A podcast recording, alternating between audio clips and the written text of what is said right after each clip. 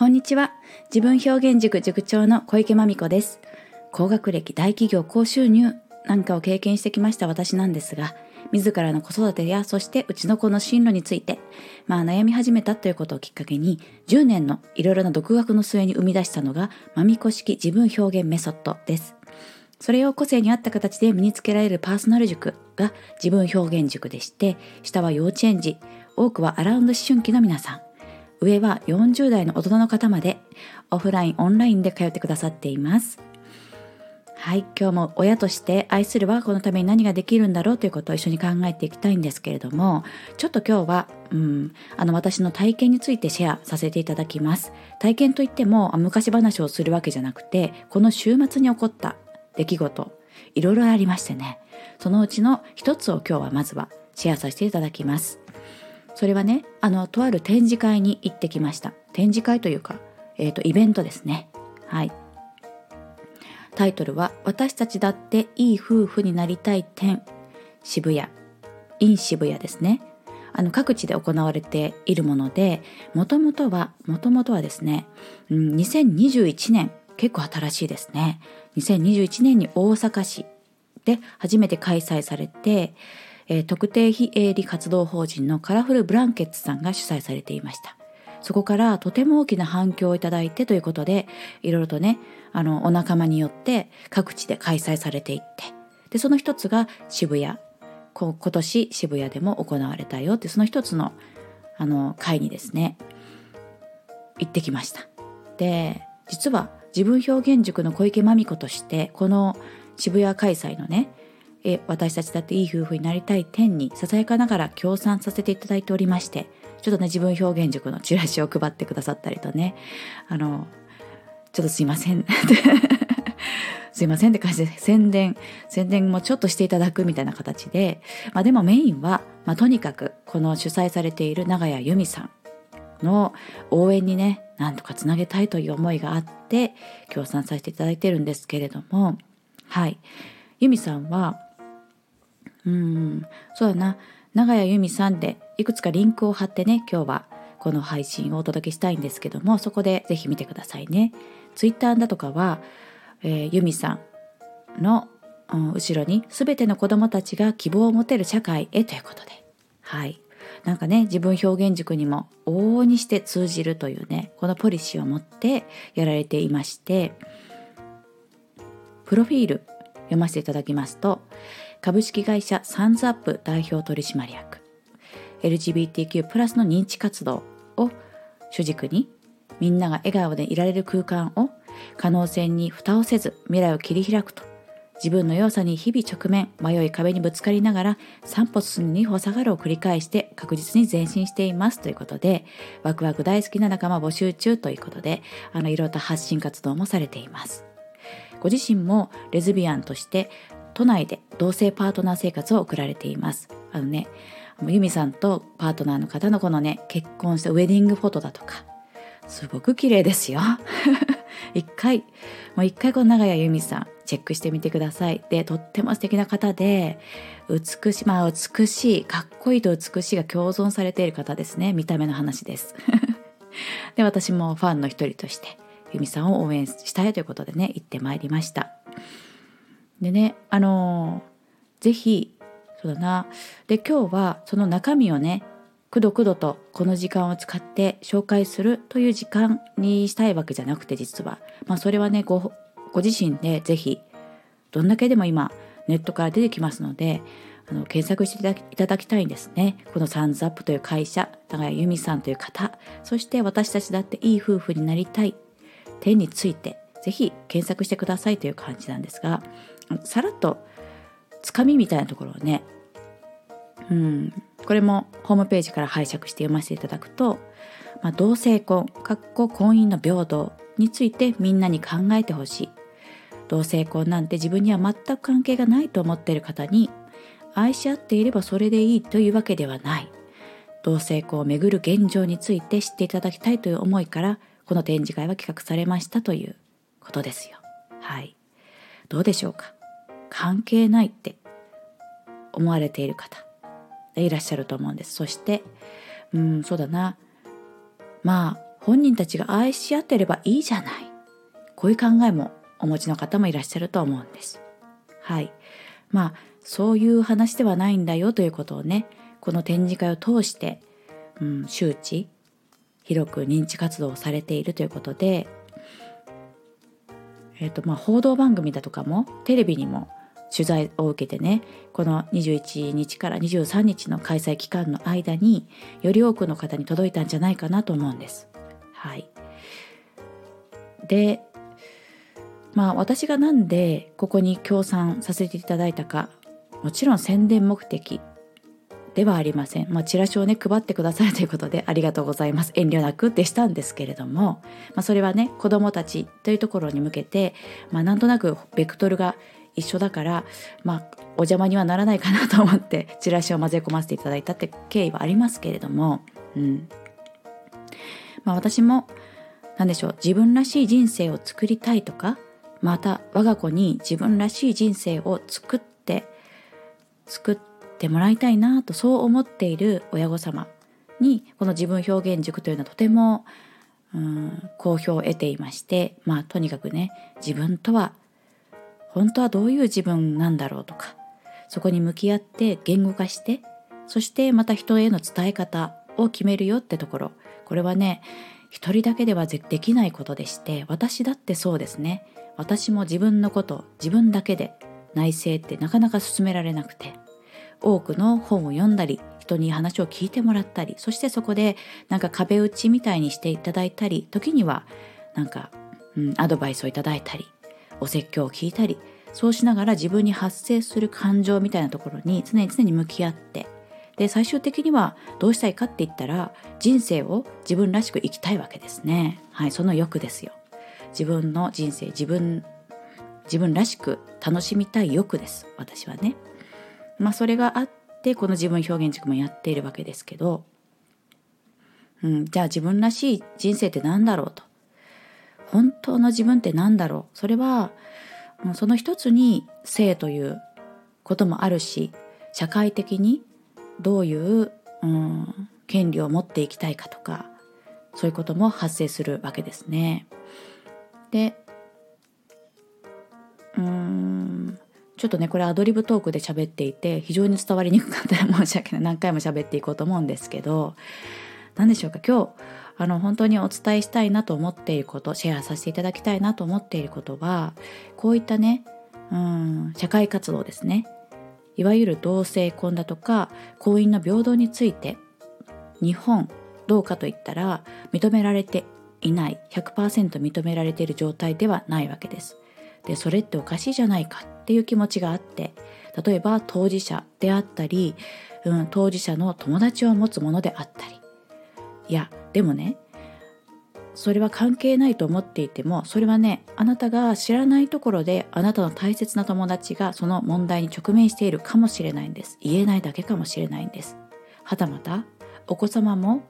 どうなるか分かりませんよということです。今まさにその問題を直に直面しているけれども親に言えないことだってたくさんありますよね。そう。あの自分が知っているだけ見聞きしているだけの情報が全てではない。それは当たり前なんですけどまさかと思うところに実は自分ってこうなんだって悩みを抱えている。それがまあ現実ではないかなと思っていてこの同性婚の問題一つとっても私は全員が当事者だと思うわけですそういう意味でね。自分だってその立場になることがないなんて言い切れないし自分の大切な家族大切な子供そして友達がこの問題の当事者になる可能性もうなってる可能性あるという意味ではね私だって当事者なわけですね。うん。そこのところをね是非ねシェアしたいなと思ったわけです。なんかここでこういうことに悩んでる人もいるよね。そういう人たちもいるよね。なんかかわいそうだから応援したいね。っていう感覚では私はなくって。まあ非常にね当事者だと思っちゃってますよね。もちろんですよ。もちろん本当に本当にその、うん、問題のために心を痛めていてその渦中にいるとても傷ついているとても悔しい思いをしているそういった意味の当事者の方からすれば私の理解というのはあの表面的であり自分に起こってないことについて思いを馳せるしかできていないものですから本当には分かっていないと言われればそうかもしれません。なんですけどまずは。うん。なんですけど私の立場で思うことはたくさんあってその思いを巡らせながらどうしたらいいんだろうなっていうこと。でそして私は何をしようかできることは何であってその中でも私がやりたいと思うことはどういう形で力になりたいと思うんだろうかっていうことをこれも自分が自分の人生を決める一つの選択ですからまあそれをして、まあ、その行動の一つとして今回の協賛があったわけですね。はい、今回の協賛もあったし会いに行くという行動も一つとってもそしてお話しするその言葉一つ一つをとっても私がこれをお話ししたい私がこれを聞きたい私がこれを質問したいというね私がそうしたいということに落ち着かせておりますと。話が取り留めもなくなってきました。なんですけどまあこういったねぐちゃぐちゃとしたままちょっとねお話してみたいなと思って今日はちょっといつもと違う感じですね。言い切るいつもとは違う感じなんですがそのままお届けしたいと思いました。でですねまあこれを、うん、偶然にもお耳に入れてくださったお耳に入れてくださったあなたにももしそうやって立ち止まってもしかして関係ないと思っているかもしれないしうんなんですけど立ち止まってねちょっと思いを馳せていただけると私は嬉しいなと思っております。もう一つねもう一つあのー、まあ、これ自分表現塾に関わってくることなんですけどそのスタンス的にねこうやって発信活動ですとかまた塾としてあの社会的にねお付き合いしていく中でよく言われることは例えばね政治だとか宗教だとか社会活動に関しての意見ってあんまり述べない方がいいよってね広く一般的には言われてるんです。それはうん一つ意見を強い意見を持つと非常に、うん、反対意見というかあとはなんか強い意見を持ってる思想があるみたいにね見られるということはうん多くの人には受け入れられないからっていうことなのかなと解釈していますけれども、うん、それもね一理あるとは思いながらも私はこうして一つの意見を述べています。でこれもあの自分表現塾としてのスタンスの一つだと思ってやっています。どういうことかというと私はこういった自分の意見一つあっても決してお子様たちお母様たちお父様たちにその意見を押し付けるってことはもちろんしません。ですけどどちらかというと意見を持つことはもしかしたら押し付けてるかもしれないです。あなたの意見言うことは何の恥じらい恥じらうことでもない例えばそれが政治の話であって宗教の話であったり社会問題の話であってもそこに対しての意見を述べることはうんなんというかね私とかはうん昔からね受けてきた教育としては知りもしないのに言うなってことだったんですよ。勉強しないやつが政治について述べるな。また、うん、その例えば宗教でもその何か意見を述べることは信者以外には許されないことなんじゃないかとかね、まあ、つまりまずは勉強してからものを言えみたいな風に言われて育ってきましたよね。でここの考えを私はこの41歳になってちょっと変えてきてるわけです。それは体感を持って変えているんです。もうちょっと分かりやすくというか具体的に言うと体験で言うとねあの例えばねこの一つ同性婚一つとってもですよ。そして LGBTQ+ プラスだとか、うん、性の多様性だとかここら辺のまあね例えばまあ何でしょう SDGs に乗ってきそうな その一つのワンテーマをもってしても私はもちろん自分の知識とか勉強が100%だと全然思ってません。全然勉強が足りてないはずです。なんですけど意見を述べますよね。でこの足りてない状態でも意見を言っていくっていうことそうするとどうなるかっていうといやあなたは不勉強だよとかこんな意見もあるよこの見方もあるよちょっとあなた偏ってないとかねそういう意見が集まってくるんです。うん、生ぬるい状態で出していくと集まってくるんです。それが何よりも自分が自分という枠を超える大きな大きな力になるっていうことをね知りまして実感しておりましてうんうん。よかったなと思うわけです。意見を述べてよかったってことになるわけです。とても勇気はいりますよ。もちろんお叱りも受けたりもします。なんですけどそれって素晴らしくないですかと。私がもしもしねちゃんと勉強してから何か発言しようともし思っていたらこの自分の生ぬるさというのは世に出ることはなくそれゆえに教えてくれる人の言葉が集まってくることもないわけですね。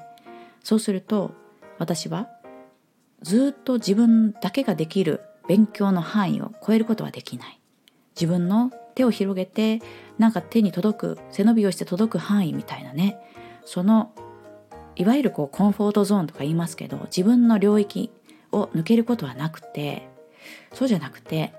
もうなんかね自分があたかも勉強済みみたいな顔をして まあそんな顔しなくても今の自分としてあの自分を出していくいくことで手を広げるだけじゃ到達しなかった方からの言葉が出てきて、うん、自分では到達できないところに何か引き上げられていくようなそんな感覚を持ちますと。これはどのジャンルに関しても言えることではないかと思いましてそういうこともあってえ何でしょう100点なんていうものは存在しなくて完璧というものも完成形はなくて不勉強なまま自分が不勉強である前提でいろんな意見を言っていくと教えてくださる人が集まってきて、うん、見ることがなかった世界というのを見ることができるようになるということでねとてもお勧めしています。そうして自分自身もね形を変えていくわけですから。でそこへのね動揺みたいなものは、うん、あの自分表現メソッドで常に常に向き合っていけば社会の中でねどんな風になってもとても生きやすいななんて自分で実感しておりますのでね。伝わりますか？今日の話。長たらしいすみませんね。お昼時間に長たらしい話をとってみました。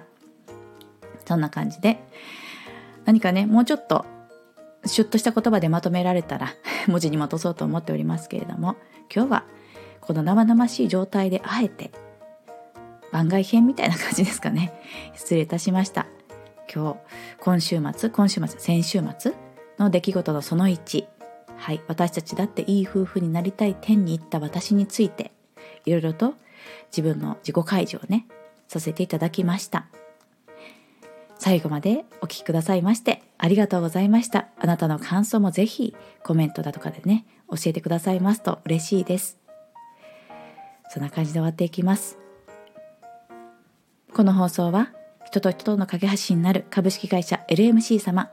すべては美味しいご飯時間のために Farm to Table 水波オーガニックファーム様のご提供でお届けしました。大木社長ともちゃん、いつも応援ありがとうございます。ではまた。明日までお元気でお過ごしくださいね。ありがとうございました。